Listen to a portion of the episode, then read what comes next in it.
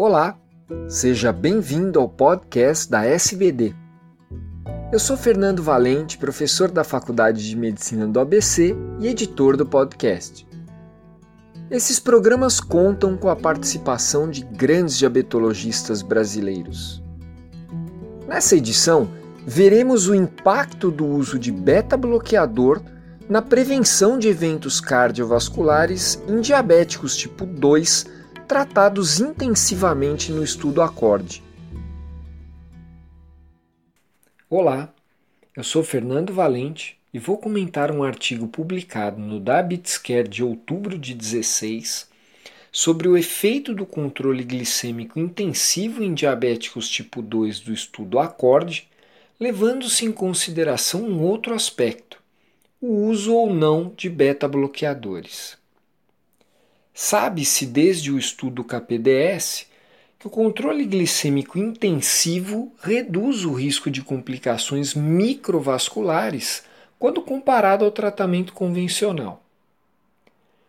O efeito do controle glicêmico intensivo na prevenção de complicações macrovasculares permanece sob discussão, principalmente depois da publicação dos estudos ACCORD, ADVANCE e VADT três grandes estudos randomizados e controlados que demonstraram que o controle intensivo da glicose foi ineficaz na prevenção de eventos cardiovasculares. Especificamente no acorde, a busca de uma meta mais rigorosa de hemoglobina glicada, abaixo de 6%, resultou em um aumento de mortalidade cardiovascular e mortalidade por todas as causas, em relação ao tratamento que visava atingir glicada entre 7 e 7,9%. Uma possível explicação seria a maior frequência de hipoglicemia secundária ao tratamento intensivo, pois já foi demonstrado que hipoglicemias graves podem causar hipertensão, hipocalemia e prolongamento de QT, o que levaria a eventos cardiovasculares arritmias e mortes. Embora os beta-bloqueadores possam mascarar alguns sintomas de hipoglicemia, há poucas evidências para afirmar que são contraindicados para os diabéticos. O objetivo do presente estudo foi avaliar nos pacientes diabéticos do estudo ACORDE que estavam em uso de beta-bloqueador se o controle intensivo da glicose mostrou benefício na prevenção de eventos cardiovasculares sem aumentar mortalidade comparado ao tratamento convencional. O perfil da população do acorde era de indivíduos com 62, 63 anos de idade e com 10 anos de diabetes.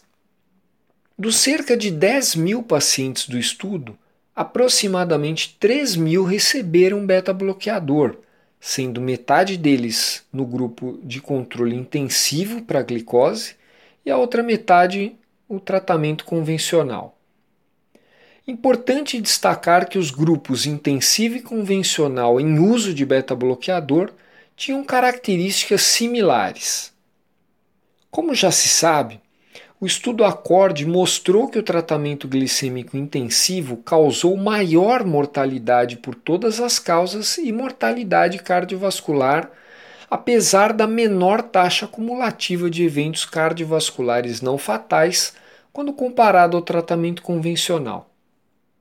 A novidade que esse artigo traz é a influência do uso de beta-bloqueador nesses resultados o número de eventos cardiovasculares no grupo de tratamento glicêmico intensivo continuou sendo significativamente menor quando comparado ao convencional apenas nos pacientes em uso de beta-bloqueador.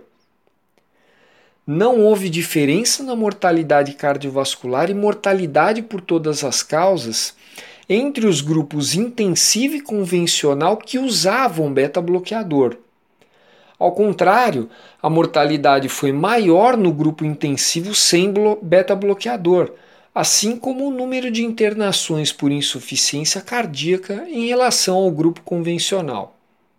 Os autores concluem que o beta-bloqueador poderia prevenir as complicações do tratamento glicêmico intensivo ao evitar os efeitos adversos da hipersecreção adrenérgica induzida por hipoglicemias graves.